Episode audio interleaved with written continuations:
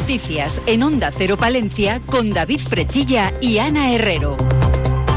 Y Gonzalo Toledo, que nos sigue acompañando en la parte técnica. Se lo viene contando Onda Cero Palencia, la feria Naturcil, que se venía celebrando desde el año 2018 en Ruesga, abandona nuestra provincia para desarrollarse en la granja en Segovia del 20 al 22 de septiembre.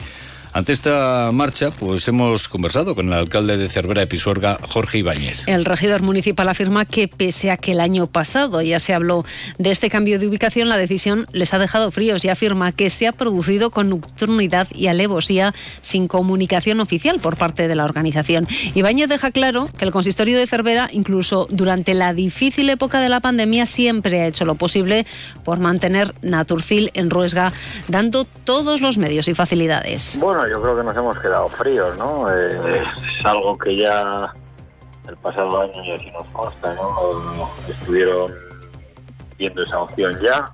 Por nuestra parte, como ayuntamiento, pues hemos hecho lo posible, pero bueno, parece que no ha sido suficiente, porque más allá de haber prestado, yo creo que siempre todos los medios, todas las facilidades, todo el apoyo a la feria, sobre todo de cara a la organización, Cervera dio lo mejor que tenía y aparte, bueno, pues no, no van a encontrar un espacio como el nuestro, eso está más que claro pues un alcalde de Cervera que asegura que pese a que la organización depende de una empresa, la Junta es el patrocinador principal, motivo por el que hace unas semanas solicitó al consejero de Turismo ayuda para mantener la feria en la montaña palentina. En este sentido, Jorge Ibáñez no entiende que la Junta haya apoyado este cambio de ubicación a una zona, como es la granja de San Ildefonso, que no necesita tanta promoción como el norte de Palencia. Que la Junta de Castilla y León nos siga apoyando esto cuando realmente va a ir a sitios que igual no necesitan tanta promoción y conocerse tanto como, como los que sí que estábamos recibiendo en la feria hasta ahora, pues no sé hasta qué punto es, una buena decisión. A mí me, me pregunto, ¿no? Qué pasaría, ¿no? Si Tour le moviésemos de Valladolid a León, por ejemplo.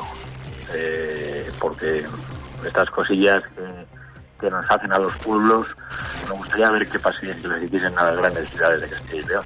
Señala que tras la marcha de Naturcil están motivos económicos al celebrar su próxima edición en un mercado próximo a la capital de España. El alcalde de Cervera finaliza diciendo en Onda Cero que la marcha de Naturcil a la provincia de Segovia es una pérdida grande para la provincia. Pues tras el adelanto de esta noticia por parte de esta emisora, nuestros compañeros de Onda Cero Segovia preguntaban por esta cuestión a la diputada de Turismo de la Diputación de esa provincia, Magdalena Rodríguez, que confirmó que Naturcil se marcha a la localidad segoviana al tener mayor público objetivo debido a su cercanía con Madrid.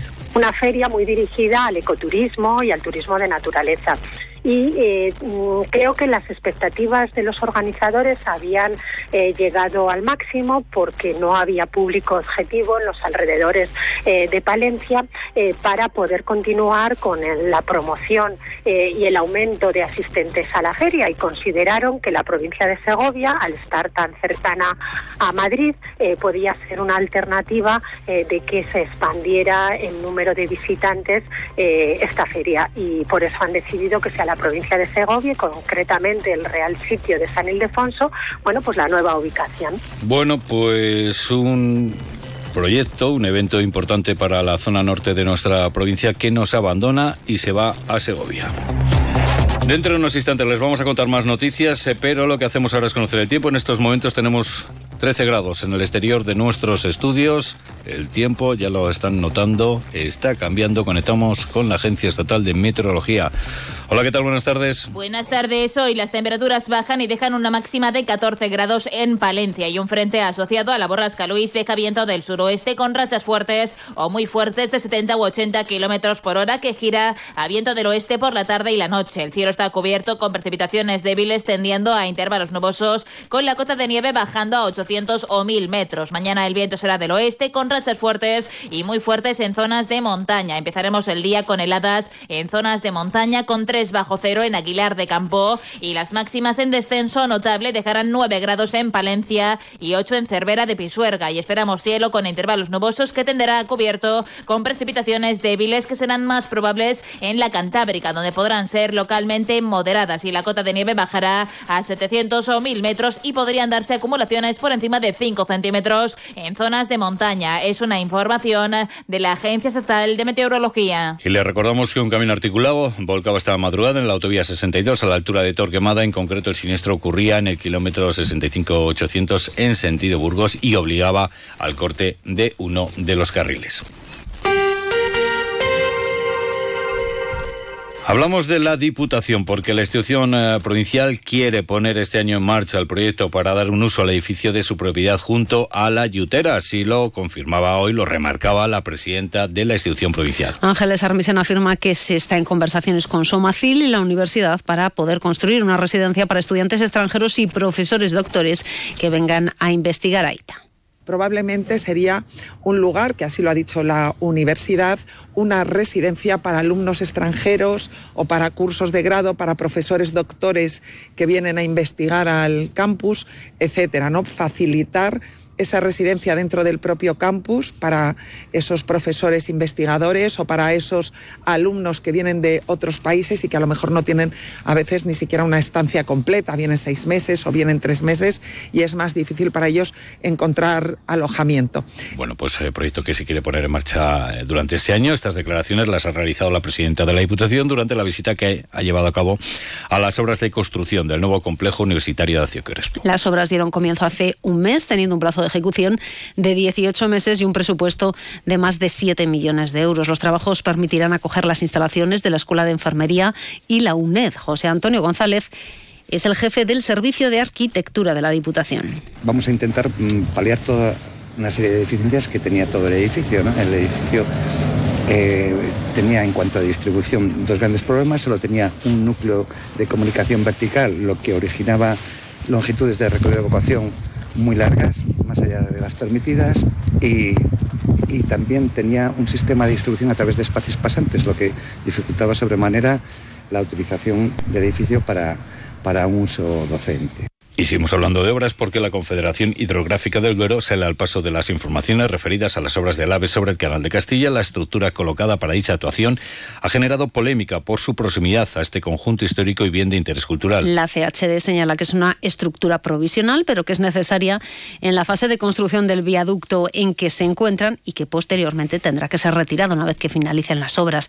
Además, subraya que ADIF cuenta con la correspondiente autorización donde se han establecido las condiciones necesarias para reducir en lo máximo posible las afecciones al Canal de Castilla y que todas las condiciones impuestas han sido respetadas en todas las fases del procedimiento, desde 2017 y hasta la ejecución de las obras. Y en página política, el Partido Socialista pide a la Junta soluciones eh, para la falta de servicio de pediatría en la zona básica de salud de Guardo. Una vez más apuntan, la localidad norteña se ha quedado sin asistencia médica infantil, por lo que los procuradores socialistas van a trasladar este problema a la Comisión de Sanidad en las Cortes de Castilla y León. Allí van a plantear que es necesario que se cuente con una organización adecuada que permita prever con tiempo suficiente las bajas o sustituciones que se puedan producir de manera que se logre prestar dicho servicio especializado en todo momento y con todas las garantías. Por su parte, Nuevas Generaciones del Partido Popular exige condiciones dignas de trabajo para los jóvenes que trabajan en el sector primario. Los jóvenes populares muestran su apoyo y solidaridad con todas las reivindicaciones del campo palentino y del Partido Popular a Vamos Palencia porque ruega a la Junta de Castilla y León que acelere la apertura de la piscina del campo de la juventud. Fue en periodo preelectoral cuando Vamos Palencia presentó su propuesta y la representante de Vox en Palencia, Sonia Lalanda, salía al paso y afirmaba en Onda Cero que le constaba que la Junta ya estaba dando pasos para la licitación de las obras para llevar a cabo la remodelación de la piscina y de la zona del parque y también del bar que atiende la piscina. Pero a día de hoy no se tienen más noticias. Esta petición de Vamos eh, Palencia surgía tras una reunión con la Asociación de Vecinos del Campo de la Juventud, que también, en este caso su presidenta, María Ángeles López, ha mostrado a esta emisora su malestar por los eh, problemas de accesibilidad en el proyecto de reforma del CEAS Miguel de Unamuno. El acceso es un banzo altísimo, no hay rampa, está la puerta cerca de una columna donde aunque pongan rampa va a ser muy difícil que entre una silla de ruedas. Nosotros tenemos gente que, claro, las utiliza, incluso los socios podrían tener dificultades para acceder en silla. Bueno, mm, una auténtica chapuza. No nos movemos de la capital, hablamos de sucesos porque ayer se detenía un varón como presunto autor de una agresión a su mujer, ocurría a las 8 ocho y media de la tarde en la avenida Simón Nieto. Efectivos de la Policía Nacional y de la Policía Local acudían a un domicilio de la citada avenida por una mujer que denunciaba amenazas por parte de su marido. Se verificaban los hechos y se procedía a la detención del varón de 28 años por presunta agresión sobre la mujer de 20 años. Hablamos de nuestro mundo rural. Onda Cero con el mundo rural palentino. En Onda Cero hablamos de nuestros pueblos, de sus gentes e iniciativas. Y hablamos eh, de una iniciativa relacionada con el medio ambiente, en concreto con la fauna. La Delegación Territorial de la Junta de Palencia ha cogido esta mañana una reunión para informar a los alcaldes del Cerrato Palentino del proyecto de reintroducción del lince ibérico en la zona.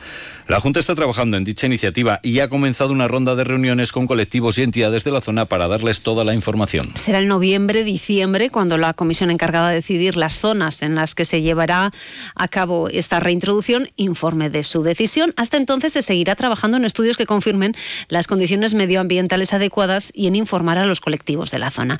Hoy ha sido los alcaldes de los 10 municipios seleccionados, Alba de Cerrato, Baltanás, Castrillo de Onielo, Cebico de la Torre, Hermedes de Cerrato, Población de Cerrato, Valle de Cerrato, Bertavillo, Villaconancio, Villaviudas y Esguevillas de Esgueva de Valladolid.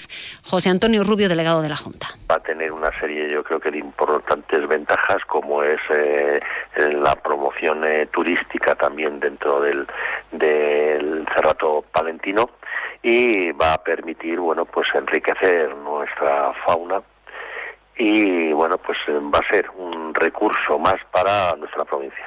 La mayor preocupación de los alcaldes, según señala Rubio Mielgo, son los problemas que puedan plantear los cazadores por una posible disminución de la caza menor. Planteaban que si el lince iba a disminuir, no la caza menor, dentro de los cotos de caza y todo lo contrario, todos los estudios plasman que la caza menor, en caso de la perdiz roja, por ejemplo, pues eh, se incrementa, ¿no?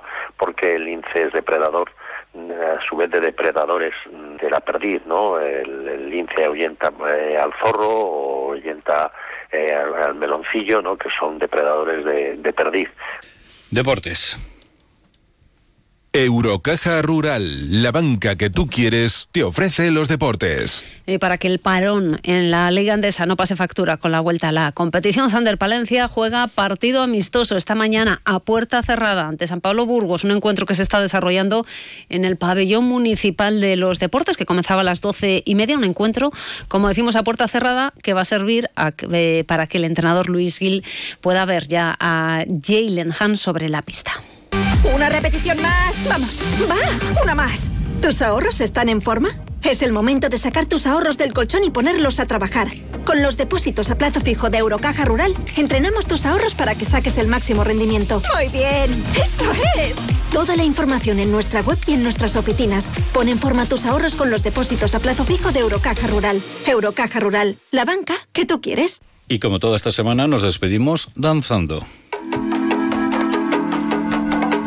Y es que la programación del Festival Internacional de Danza Contemporánea continúa hoy y mañana con el CDC EDUC, una nueva iniciativa divulgativa concebida para acercar y mostrar la danza a las audiencias escolares. En concreto, el alumnado del centro educativo, Alfonso Berruguete, podrá disfrutar en horario matinal de los Alonso Berruguete, podrá disfrutar en horario matinal de los ensayos de la gala del CDC Festival, así como conocer en primera persona a los artistas participantes. Nos vamos. Llegan las dos.